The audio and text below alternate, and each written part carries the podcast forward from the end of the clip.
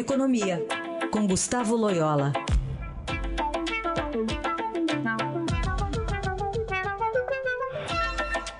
Loyola, muito bom dia. Bom dia. Falávamos há pouco aqui com o professor de Relações Internacionais, Fernando Branco, sobre a saída da OMC e a entrada na OCDE do Brasil, né? De que está contando aí nessa balança. Ele ficou meio receoso em relação a, ao que pode vir a, pragmático ainda nessa, nesse aceno que ocorreu ontem entre o presidente Bolsonaro e o presidente Donald Trump. Mas na, na, no branco no preto ali, pra, como é que a gente avalia é, é, essa troca aí em relação à economia brasileira? Bom, eu é, vamos dizer assim, eu acho que a entrada do Brasil no OMC é, é, é positiva, né? Mostra, vamos dizer, o país é, é, dá um passo para se tornar muito mais transparente termos das, das suas sua macroeconomia, enfim, assumir uma série de compromissos, é, e, e, isso, isso, isso é bom do ponto de vista do, investimento, do investidor estrangeiro. Né? O país entra num, é, num clube assim de, de, gente responsável, vamos dizer assim, de países que, que tem, uma, tem responsabilidade, que tem certas, é, certos compromissos com transparência é, das suas políticas, da, do respeito aos contratos, etc. Então, esse lado é bom, quer dizer, a entrada na, na OCDE é, é, um, é positivo e é algo que o Brasil almeja já há algum tempo, né? Agora, a questão da, da renúncia a, a, esses estados aí de país de desenvolvimento na OMC é, é mais complicado, porque é, outros países que estão na OCDE também não tiveram que passar por esse é, por essa renúncia, por essa é, mudança e, e, e, e, evidentemente o Brasil ficaria em, e numa situação um pouco mais é, prejudicada né, em relação a esses países.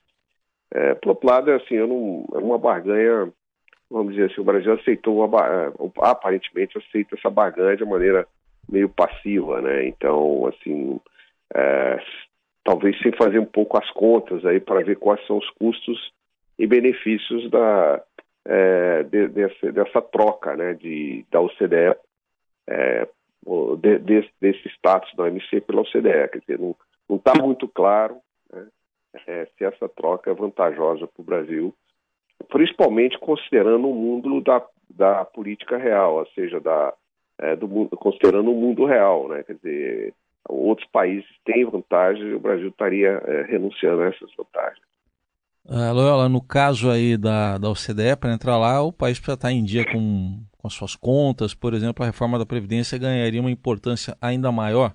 Sem dúvida, né? Porque a, vamos dizer, a saúde das contas públicas é um dos aspectos é, fundamentais da estabilidade macroeconômica e do ambiente de negócios, enfim, é, é algo que a OCDE é, monitora muito de perto, né? Então, evidentemente, não adianta a gente querer ir, ir, ir, ir para o clube dos, dos dos países é, ricos, os países responsáveis, se nós temos um comportamento fiscalmente é, irresponsável. E, evidentemente, sem a reforma previdenciária, é, o Brasil não vai conseguir reverter é, a situação aí de déficit crônico de, nas contas públicas a gente vem é, mostrando aí, pelo menos desde 2014. Né? Então, há uma, uma necessidade urgente da passagem dessa reforma pelo Congresso. Muito bem. Bom, a gente analisa essa questão é, das repercussões ainda da viagem do presidente Trump aos Estados Unidos, mas tem uma questão doméstica também. A gente está de olho aqui na taxa básica de juros da economia. Hoje o Copom deve é, falar a respeito disso. Qual que é a sua a percepção, Loyola? Bom, temos hoje a primeira reunião do Copom presidida pelo Roberto Campos, né, novo presidente do Banco Central. É, não acho que vai haver alguma é, nenhuma mudança, né? Acho que é, no, na sabatina que ele teve perante o, o Senado, ele é, mostrou essa ideia de continuidade é, e, e, os bancos centrais normalmente não, não fazem esses movimentos muito bruscos é, em termos de trocas de, de, de, de dos, dos seus presidentes, dos seus diretores. É, e além disso, aqui no caso brasileiro, uma grande parte da diretoria foi mantida. Né? Então, a composição do Copom continua, é, é, vamos dizer, bastante, bastante há uma continuidade né, nessa composição no, no Copom, não há uma, uma ruptura. É, por outro lado, as condições macroeconômicas não alteraram, né, não tem uma alteração relevante é, na, na, na, nos últimos, nas últimas semanas que levasse o Banco Central a mudar de ideia. Né? Então, acho que é, a postura aí de manter as juros onde estão é, é a mais prudente, é, tendo em vista, inclusive, a questão, as incertezas sobre a reforma da Previdência. É verdade que os indicadores aí de atividade econômica estão muito fracos, né? Nós tivemos números aí de, da PMC, por exemplo, da venda de comércio muito fracas em janeiro e tal.